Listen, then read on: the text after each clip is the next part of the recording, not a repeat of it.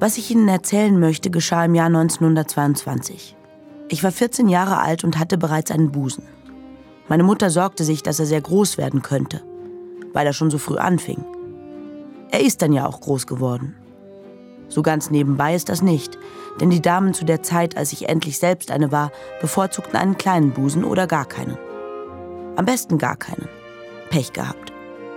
Wer ist da, wo uns das erzählt? Das ist Anouk Perlemann-Jakob, die Protagonistin vom neuen Roman vom österreichischen Schriftsteller Michael Köhlmeier.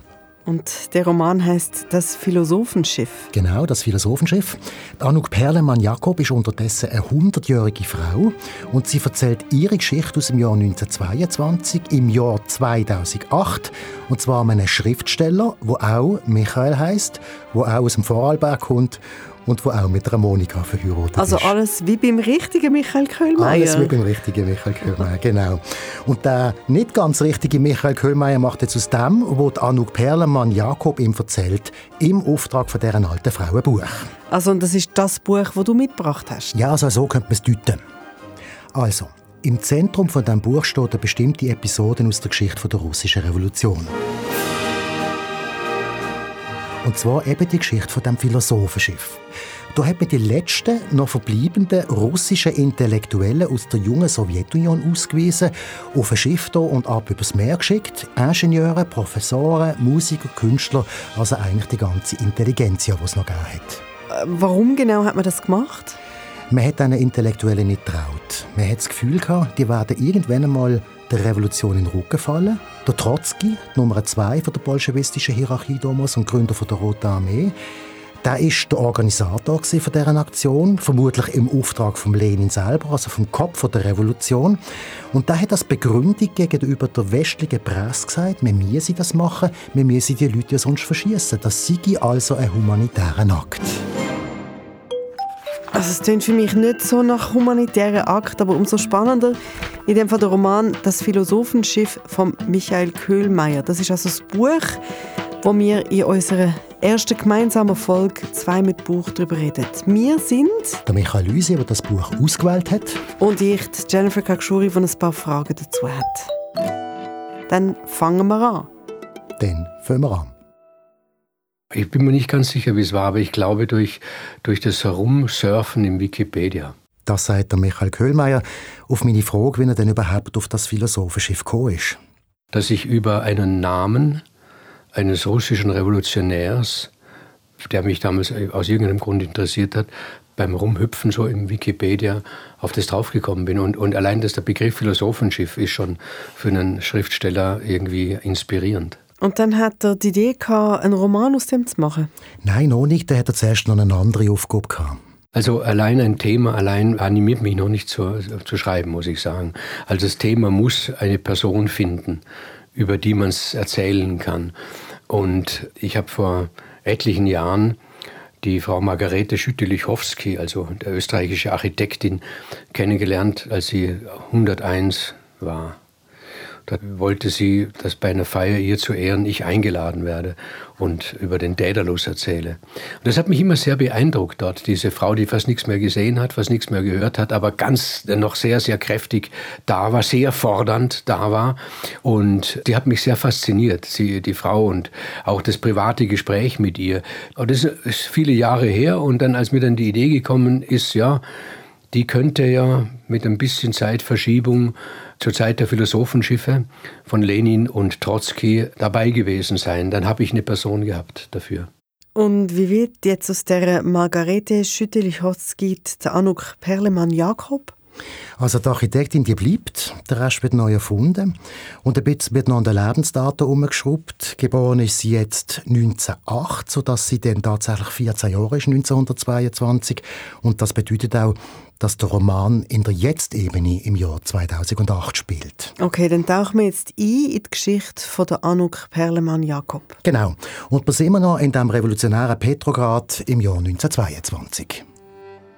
Wir lebten damals bereits in unserer neuen Wohnung. Aus der alten waren wir ausquartiert worden. Das war wegen des allgemeinen Elends in St. Petersburg. Große Wohnungen wurden in Lazarette umgewandelt oder kaputtgeschlagen oder angezündet. Es war Bürgerkrieg. Und ein Bürgerkrieg ist immer auch ein Krieg der Armen und Ungebildeten, der Dummen und Bösartigen gegen die Intelligenzia. Zur Intelligenzia gehörte, wer nicht schwitzte, nicht stank und seine Arbeit im Sitzen tat. Das traf auf meine Eltern zu.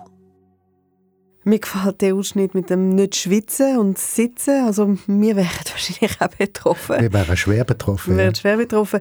Aber jetzt ganz ernst, wer sind denn die Eltern von dieser Anuk Perlemann-Jakob? Ja, das sind halt dann eben auch so Intellektuelle. Der Vater ist ein Architekt, Dozent für Architektur auch noch. Und er ist schon relativ alt, um die 50, und die Mutter, die ist sehr viel jünger. Sie ist eine Ornithologin. Und dann kommt noch etwas dazu. Die Familie ist nämlich jüdisch. In dieser politischen Situation dort könnte das vielleicht sogar ein Vorteil sein. Vielleicht. Dass Trotzki Jude war wie wir, das hat uns beruhigt. Nicht sehr beruhigt, aber ein wenig doch.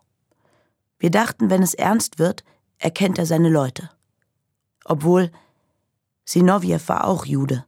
Apfelbaum soll er in Wahrheit geheißen haben – und der war der Meinung, 10 Prozent der 100 Millionen Russen müssten vernichtet werden. Das sind 10 Millionen, Maden, die am Allgemeinwohl fressen, wie er sich ausdrückte. Da wären sicher auch Juden dabei gewesen. Ob er die geschont hätte? Darauf konnte man sich nicht verlassen. Wer ist denn der Sinowjew? Das ist einer der engsten Mitstreiter von Lenin. Er ist zum Beispiel auch in dem Zug, in dem berühmten, wo der Lenin von Zürich auf Petrograd zurückgegangen ist während der Revolution.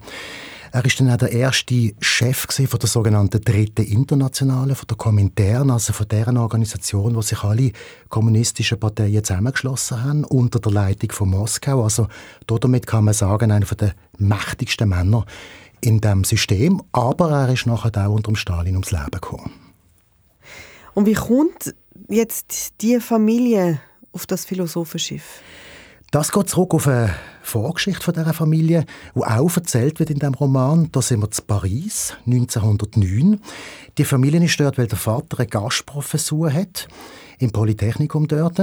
Und dort lernen sie eine Reihe von anderen Russen kennen. Zum Beispiel ein Dichter, der Nikolai Gumliow. Der wird der Liebhaber von der Mutter und dann auch der Liebhaber vom Vater. Der hat es tatsächlich gegeben. Und dann noch ein Mann namens Boris Savinkov. Der hat es auch gegeben und ist die treibende Kraft hinter einem Attentat, was tatsächlich auch gegeben hat, auf den Grossfürst Sergei äh, Romanov. Und das ist ein bedeutender Fall in der ersten russischen Revolution, der Vorgängerrevolution von 1917, der von 1905.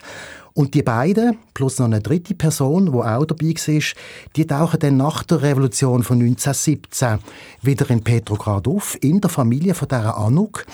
Und die sind aber unterdessen alles Gegner von der Revolution und Gegner von der Bolschewiki gewesen und werden auch an die Kasse gebeten, die werden zum Teil erschossen. Und das ist dann wiederum der Grund, wieso der Geheimdienst bei der Familie von der Anuk auftaucht und ihnen eines Tages dann sagt, die haben zwei Stunden Zeit, packt eures Zeug und dann ab auf das Schiff.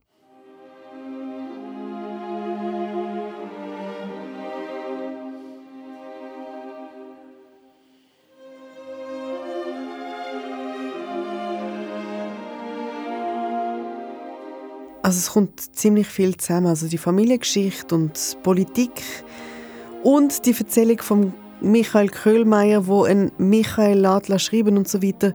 Was hat dich jetzt an dem Roman am meisten interessiert? Mich interessieren zwei Themen an dem ganzen Roman. Das eine ist die Ideologie und was sie macht, wenn sie dann wirklich umgesetzt wird, also wenn es dann wirklich zu der Revolution kommt. Und da gibt es einen zweiten Punkt, den ich sehr interessant finde, und zwar was mit den Menschen denn passiert. Man muss hier jetzt davon ausgehen, dass das Wichtigste in dem Moment das ist, was aussen läuft. Die Revolution, der Bürgerkrieg, alle die grauenhaften Sachen. In dem Moment, so beschreibt es der Köhlmeier in seinem Buch, ziehen sich die Leute das Liebespaar oder die Dreieckssituation, die wir hier sehen, ziehen sie zurück aufs Privateste und kümmern sich nur noch um ihre Sexualität. Also der innerste private Teil vom Leben, der wird dann plötzlich ganz wichtig. Und das Große und das Private nebeneinander gestellt, das finde ich höchst interessant. Das klingt für mich jetzt auch alles total spannend. Also auch gerade das äh, Liebesdreieck, wenn man so will, also auch in dieser Wahnsinnsgefahr und, und die Sexualität. Aber eigentlich am allermeisten interessiert mich die Anouk Perlemann-Jakob, also die Tochter von denen. Was ist denn mit der? Gibt es die wirklich oder ist die einfach angelehnt an dieser realen Person? Also die gibt es nicht wirklich, die ist konstruiert, aber alles rundum, das gibt es wirklich. Also es heißt, es hat sehr viel Dokumentarisches, Echtes, aber die Anouk Perlemann-Jakob ist eine geschöpfte Figur, wenn man so will, eine nicht reale, fiktive Figur. Wie geht das alles zusammen? Also das ist etwas, was der Köhlmeier sowieso sehr betrifft und ich habe das natürlich auch gefragt. Das ist eine, eine Marotte von mir, muss ich sagen. Das vielleicht auch deswegen, weil ich selbst den Beruf der Schriftstellerei ganz tief im Herzen als unseriös ansehe. Uh, unseriös deswegen, weil wir wissen, der seriöse Teil, die Recherche, ist nicht das Wesentliche. Der unseriöse Teil, die Einbildungskraft, ist bei der Literatur das Wesentliche. Das heißt, ich habe einen Beruf, dessen Wesentliches nicht seriös ist. Deshalb versuche ich, das ist eine Marotte eben von mir, dieses Unseriöse der Einbildungskraft, die drin vorkommt, abzustützen durch historische Sachen. Es ist natürlich auch eine, ähm, eine wie soll man sagen, ein Trick der, jeder Lüge.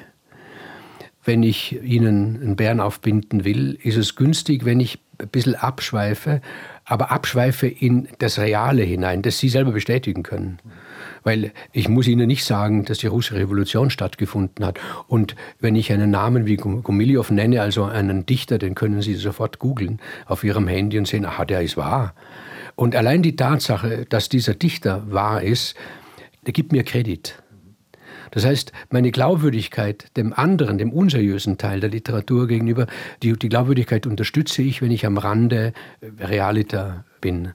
Also das heißt, äh, Michael Köhlmeier sagt, alles was literarisch ist, alles was fiktiv ist, ist eigentlich unseriös. Aber ich nehme es ihm nicht ganz ab. Also er kokettiert auch ein bisschen mit dem, kommt es mir vor? Ja, nein, ich würde es nicht sagen. Also vielleicht, das klingt natürlich gut, aber was ich bei ihm wirklich weiss, und ich habe ein paar Mal schon mit ihm reden über so spezielle Figuren, ist, dass er sich von diesen Figuren leiten lässt. Und das ist wirklich noch interessant. Er geht nicht an und sagt, äh, die muss dann auf Seite 25 das und das machen, damit das auf Seite 350 aufgeht. Natürlich hat er eine Art Plan, aber wenn eine Figur etwas macht, dann macht er das. Aber das heißt, er hat so die historischen Gegebenheiten oder Begebenheiten und dann kommen fiktive Figuren und leiten ihn durch das durch? Ganz genau. Also, oder auch sonst, wenn es jetzt nicht ein historischer Roman ist. Klar, da muss man sehr viel recherchieren, das muss dann einfach auch im Aussen stimmen. Aber im Inneren von der Figur, die Figur hat eigene Gesetzmäßigkeit und die bestimmt nicht der Köhlmeier, nicht der Autor, das sagt die Figur selber. Die leitet ihn. Und dann besteht auch eine Chance, dass das ernstzunehmende Literatur wird. Und kannst du das Beispiel machen in Bezug auf die Anouk Perlemann? Ja, es gibt ein Beispiel. Die Anouk Perlemann, die wird ja dann eine erfolgreiche ähm, Architektin, die geht dann in die USA, später kommt sie nach Österreich und die tritt dann in die kommunistische Partei ein. Und das, obwohl er sie ja erfunden hat. Ja, eben, die habe ich erfunden, aber ich, das heißt, ich habe deswegen nicht so eine absolute Herrschaft über sie. Das wäre fatal. Also dann, dann, dann wird es Papier. Und ich muss auch sagen, so, er, der Schriftsteller, bei seiner Recherche kommt er darauf, dass sie dann irgendwann in die kommunistische Partei eingetreten ist, obwohl diese genau diese Ideologie alles zerstört hat, was ihr Leben ausgemacht hat. Und dann tritt sie irgendwann in die kommunistische Partei ein. Dann habe ich mir gedacht, na gut, das lasse ich jetzt mal. Also das, da will ich sie nicht. Ähm, aber es wird eine bündige Erklärung geben, warum. Da muss ich halt abwarten im Laufe des Schreibens, wie das so ist. Haben wir noch gedacht, wenn es keine gibt, kann ich das vorher immer noch rausstreichen. Und dann hat es keine gegeben und dann habe ich mich doch entschlossen, es nicht rauszustreichen. Es ist gut, dann in so einer Situation zu sagen, ich lasse es, ich weiß aber selber nicht warum. Weil zu sagen, ich weiß nicht warum, also streiche ich es weg, das ist nicht dem Leben nahe. In, in, meiner Einbildungskraft, wo ich geschrieben habe, hat sich das so ergeben. Und das, das, das nehme ich, dann bin ich abergläubisch. Das nehme ich dann als Inspiration und die haben mir das gesagt. Und wenn ich allzu oft die Eingebung der Inspiration ignoriere, dann kann ich mir vorstellen, dass der Engel der Inspiration sagt, ja, dann lass es halt. Dann nicht mehr. Und das, das traue ich mich dann nicht. Mir gefällt das sehr, über die Inspiration und vom Engel von der Inspiration redet und auf der Engel auch angewiesen ist, um seine Geschichten zu schreiben. Und ich meine, es klingt ja nicht kindlich naiv, sondern es ist, glaube ich, sehr ernst gemeint, so wie ich ihn jetzt höre. Wie ist es denn mit der Geschichte von Michael Köhlmeier und der Geschichte im Roman von dem Michael Schriftsteller, der die Recherche macht? Ja, das ist, ähm, ich finde das schon lustig. Es ist ja schon, der heißt jetzt Michael und der, der hat wirklich die gleichen Lebensdaten oder etwa die gleichen Lebensdaten wie der Original Michael Köhlmeier, aber er nimmt nicht von sich in Anspruch, dass das jetzt wirklich er ist und das ist auch wurscht. Letztlich, es ist einfach ein Schriftsteller und das ist auch das Tolle an der Konstruktion. Der muss er nämlich gar nicht alles erklären, was die Anuk denkt und macht und tut. Der, es ist ja aus seiner Sicht letztlich geschrieben und eben nicht aus ihrer Geschichte. Und so ist es ja auch möglich, die ganze Zeit ähm, Spanne zurück ins frühe 20. Jahrhundert anzukriegen. Aber es gibt dann tatsächlich noch eine Geschichte, die diese Figur Michael Köhlmeier betrifft. Und das ist eine Parallelgeschichte zu der eigentlichen Geschichte, hat auch wieder mit Ideologie zu tun. Und die spielt in den 70er Jahren. In dieser Zeit hat es auch einen Haufen linke Parteien und Splittergruppen gegeben. Das betrifft Michael Köhlmeier natürlich auch. Er hat in einer linken Uni studiert und ist darum mit dieser Ideologie in Konflikt gekommen oder in Berührung gekommen. Und unter diesen Gruppen, das wiederum betrifft Michael Köhlmeier nicht, hat es auch Maoisten gegeben, die sogenannte ML-Bewegung. Kannst du mehr dazu sagen? Das ist eine streng leninistisch organisierte Organisation, also eine Kaderpartei, wo teilweise die Leute auch beruflich dafür geschafft haben und wo sich wirklich auf die Fahne geschrieben haben, wir machen hier bei uns im Westen eine proletarische Revolution. Und der bekannteste Österreicher, den ich jetzt kenne und der offen mit dieser Vergangenheit umgeht, das ist der Konrad Paul Lissmann, berühmter Philosoph und auch ein guter Freund von Michael Köhlmeier. Die arbeiten oft zusammen. Auch hier in deren Arbeit, in diesem Buch, da hat der der Köhlmeier unterstützt. Und mit ihm konnte ich reden und ich habe ihn gefragt, was denn die Bewegung genau war. Die Marxisten und Leninisten sahen sich als Hüter der reinen Lehre. Und das zeigt schon, es ging in hohem Maße natürlich äh, um die richtige Marx-Interpretation. Es ging um diese Vorstellung, äh, dass es äh, revisionistische Marx-Deutungen gibt, die sie vor allem in der Sozialdemokratie, aber auch in etablierten kommunistischen Parteien Westeuropas, also etwa bei den Eurokommunisten in Italien zu sehen waren, die man aufs Schärfste verurteilt hat, weil das eine Abkehr äh, von der reinen äh, Lehre war. Äh, und diese aus linken Studentenbewegungen hervorgegangenen Marxisten und Leninisten haben tatsächlich eine direkte Linie gezogen von Lenin über Stalin zu Mao Zedong. Also in Parteilokalen dieser Studentenverbindungen konnte man tatsächlich an den Wänden sehen, die berühmten Porträts Marx, Engels, Lenin, Stalin, Mao. Wieso jetzt Stalin und Mao? Ja, das ist wirklich ein bisschen schräg. Also Marx, Engels, Lenin ist ja klar, das sind die grossen Väter von dieser Bewegung, oder? Aber beim Stalin ist es so gesehen, das erklärt sich aus dem Umstand, dass man gesagt hat, um den Sozialismus wirklich äh, durchzusetzen und dann am Schluss zum Kommunismus zu kommen, da braucht es einfach mal ein paar Jahrzehnte Diktatur vom Proletariat. Und der Stalin ist da der härteste Junge in dem, in dem Bereich. Und darum hat es dort Leute gegeben, die gesagt haben, wir müssen diesen knallharten Weg gehen. Und bei Mao ist es bisschen anders. Da geht es um die sogenannte Drei-Welten-Theorie. Er hat gesagt, es ist nicht mehr das westliche Proletariat, das die Revolution vorantreibt, sondern es ist die arme Bevölkerung in der dritten Welt, wo sich jetzt gegen den Kolonialismus wehrt und so dann zum Kommunismus kommt. Und das ist ja ein Gedanke, der in der heutigen Ideologie, die um ist, auch nicht im Ganzen so weit weg ist. Okay. Ich brauche jetzt aber trotzdem noch mal ein bisschen Orientierung. okay. Und zwar, wie kommt man dazu, im Westen sich so einer Bewegung anzuschliessen? Da gibt es einen Haufen Argumente. Aber ich habe jetzt gerade einmal die Gelegenheit genutzt, dass ich ja mit jemandem, der dabei war, habe reden und ich habe Konrad Paul Ismann gerade nach dem gefragt. Also mich hat kurzzeitig diese Bewegung in der Tat fasziniert. Ich bin schon sehr früh als äh, Gymnasiast schon politisiert worden und vor allem über die theoretische Schiene. Also mir hat die Auseinandersetzung, die theoretische Auseinandersetzung mit Philosophen wie eben zuerst Hegel und dann eben Marx sehr fasziniert obwohl ich wahrscheinlich sehr, sehr wenig verstanden habe damals. Und das war dann auch, äh, wenn man so sagen will, das Faszinierende. Und das ist natürlich etwas, was ich heute als durchaus lehrreich empfinde, aber in absolut kritischer Distanz dazu stehe. Die Faszinierung, die von einer Bewegung ausgeht, äh, die der Überzeugung ist, äh, wirklich die Wahrheit gepachtet zu haben. Wie passt das jetzt alles in den Roman? Also wie ist das? Es, es klingt jetzt, oder man könnte meinen, es ist sehr technisch, aber mhm. ich weiß, ähm, weil du mir so begeistert von dem Buch erzählt hast, es hat einen extremen Sog. Aber erzähl mir, wie das zusammenkommt, bitte. Also klar, das ist jetzt Theorie gewesen. aber in der Praxis ist es so, der Schriftsteller, der andere Michael Köhlmeier, der hat einen Freund, der heißt Carlo. Und die telefonieren einmal zusammen. Und die kennen sich aus WG-Zeiten, die haben zusammen studiert. Und der Carlo ist in dieser maoistischen Bewegung.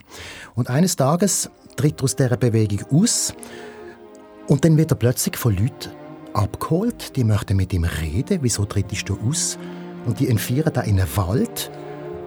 Und dann setzen sie dann plötzlich aus mit dem Hinweis, dass da noch einen ist. Und vorher haben sie ihm bereits Pistole gezeigt. Okay, was heißt das jetzt? Ich meine, das ist eine Drohgebärde. Ja, das bedeutet, dass, dass es einen Befehl gibt, dass ein Vierungsoffizier, so wird er im Buch genannt, einer von dieser Partei, eine Frau, Gelinde heißt, befohlen hat, der, der jetzt geht, umzubringen.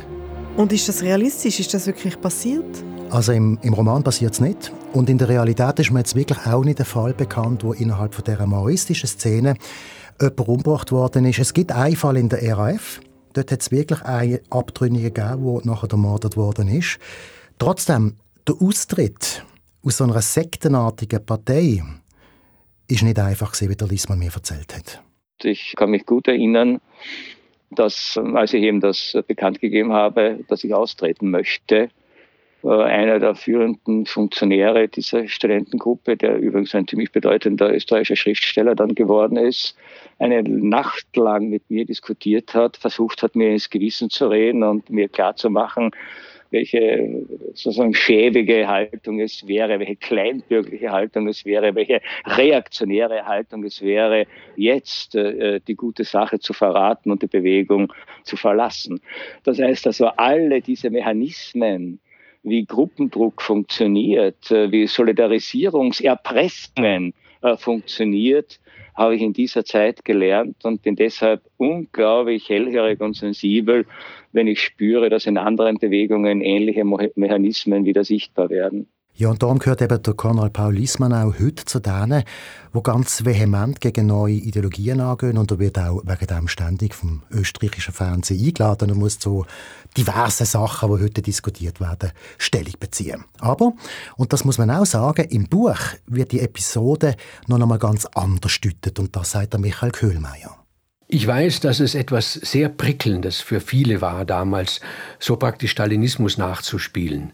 Leninismus nachzuspielen, Revolution nachzuspielen, bis in die Kleidung hinein, dass man also mit Vorliebe schwarze Lederjacken getragen hat, wie es die Checker getragen hat, oder die Mützen oder so weiter, dass man das Gefühl hat, ich kam dann irgendwann einmal selber auf die Formel, dass wir dem Weltgeist, wenn es ihn denn gibt, ne, den Hegelschen, vorwerfen, dass er uns nicht einer Katastrophe für würdig empfunden hat, unsere Generation. Das heißt aber auch, äh, dass wir in einem historischen Sinne abenteuerlos waren. Also unsere Abenteuer waren, die wir uns selber gemacht haben, aber nicht, dass die Geschichte uns eine Bewährungsprobe gestellt hat.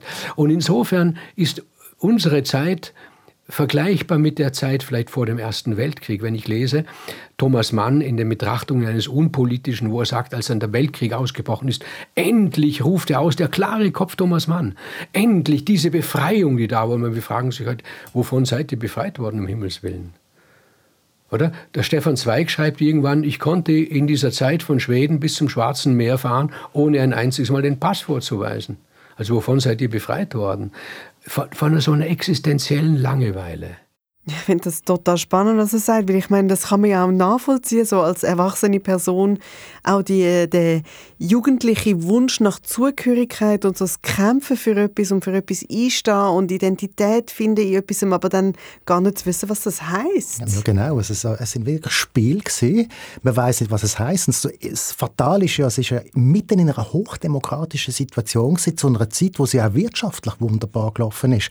Aber das, der Punkt mit der Langweile, da ist wahrscheinlich schon entscheidend. Es passiert nichts, es läuft alles so gut. Also müssen wir halt die Revolution spielen.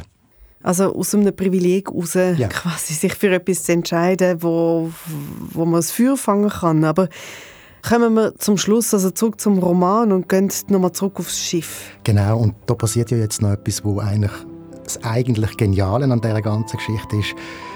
Die Anouk Perlmann Jakob ist auf dem Schiff und man ist mitten auf dem Meer Fünf Tage haltet das Schiff an.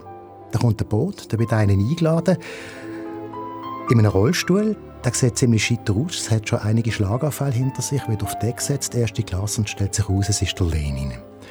Und die 14-jährige Anouk, die entdeckt jetzt den, die besucht ihn jeden Tag, die freundet sich mit dem an. Und dann, eines Tages, haltet das Schiff wieder an, es wird wieder ein ausgeladen, der geht auch an Deck und in dieser Situation möchte ich nochmal in den Roman einsteigen. Mein Freund saß in seinem Rollstuhl an seinem Platz. Er war nicht allein. Vor ihm stand ein Mann. Er war im Schatten, nur seine Hand, wenn er sie vorstreckte, um auf meinen Freund zu deuten, die Hand konnte ich sehen. Die war zart und sehr weiß. Fragen Sie sich, sagte der Mann, fragen Sie sich, Wladimir Ilyitsch, warum ich gekommen bin? Es ist gewiss kein Besuch, sagte er. Ein Besucher bringt etwas mit. Ich aber komme mit nichts. Und weiters fragte er, ob er sich inzwischen immer noch wundere, warum er hier sei, auf diesem Schiff. Das habe er sich doch die ganze Zeit gefragt. Das könne er doch nicht leugnen. Und er gab selbst die Antwort. Die Antwort, sagte er, die laute, Wladimir Ilyitsch, Sie werden nicht mehr gebraucht. Weißt du, wer der andere ist? Also ich kann es nur raten. Und ich fände es ziemlich crazy, der Stalin in dem Fall. Natürlich ist der Stalin, oder? Okay. Und jetzt ist es natürlich auch so, der Stalin ist allein mit dem Lenin auf dem Schiff. Wir sind im Jahr 1922 und er nützt die Situation und liquidiert ihn über Bord. Sehr schön. Aber ich meine, ähm, das, da kommt Fiktion wieder mit den realen historischen Figuren zusammen. Wissen wir das? Ich weiß nicht. Nein, aber er liegt ja im Mausoleum, der Lenin. Ja, da könnte ja Madame Dussault dahinter stecken. okay. Nein, jetzt aber ohne, ohne Witz. Ähm, es gibt keinen Mitstreiter vom Lenin und vom Stalin, wo der Stalin später nicht umgebracht hat. Nicht einer hat der Stalin überlebt aus der ersten Generation der Bolschewiki. Und wer sagt uns, dass nicht auch der Lenin am Schluss hat daran glauben Weil die historische Situation ist so gewesen, der ist von seinen Ärzten, der Lenin, vollkommen abgeschirmt worden. Und die Ärzte haben immer mehr seinem Stalin Bericht erstatten, wie es ihm geht. Und der Lenin hat auch noch versucht, vor dem Stalin zu warnen. Und das hat dem Stalin extrem geschadet. Und es gibt möglicherweise einen Grund, das zu machen. Aber natürlich, vielleicht ist es eine Fiktion, wir wissen es nicht. Schöne Pointe. Aber sag mir mal noch schnell, Michael, das Buch zu lesen, wie ist es dir gegangen? Ist es ein Page-Turner oder wird man so ein bisschen belehrt?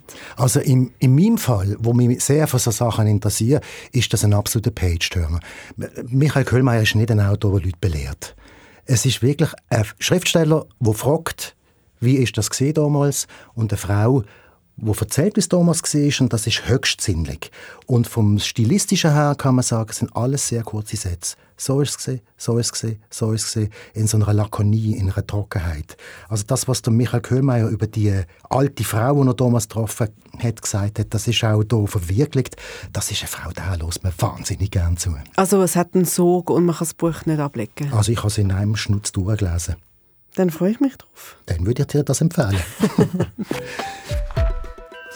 Das ist es gesehen, unsere erste Ausgabe von zwei mit Buch. Hat es dir Spass gemacht? Ja, es hat mir Freude gemacht. Jetzt möchte ich das Buch lesen. Bitte schock es mir rüber, um ja. auf Zürichdeutsch etwas zu sagen. da, ähm, das Philosophenschiff von Michael Köhlmeier, erschienen ist es beim Hansa Verlag. Und Zitat gelesen hat Marie Lücker. Danke Michael, mein Name ist Jennifer Katschuri. Danke Jennifer, mein Name ist Michael Lusier.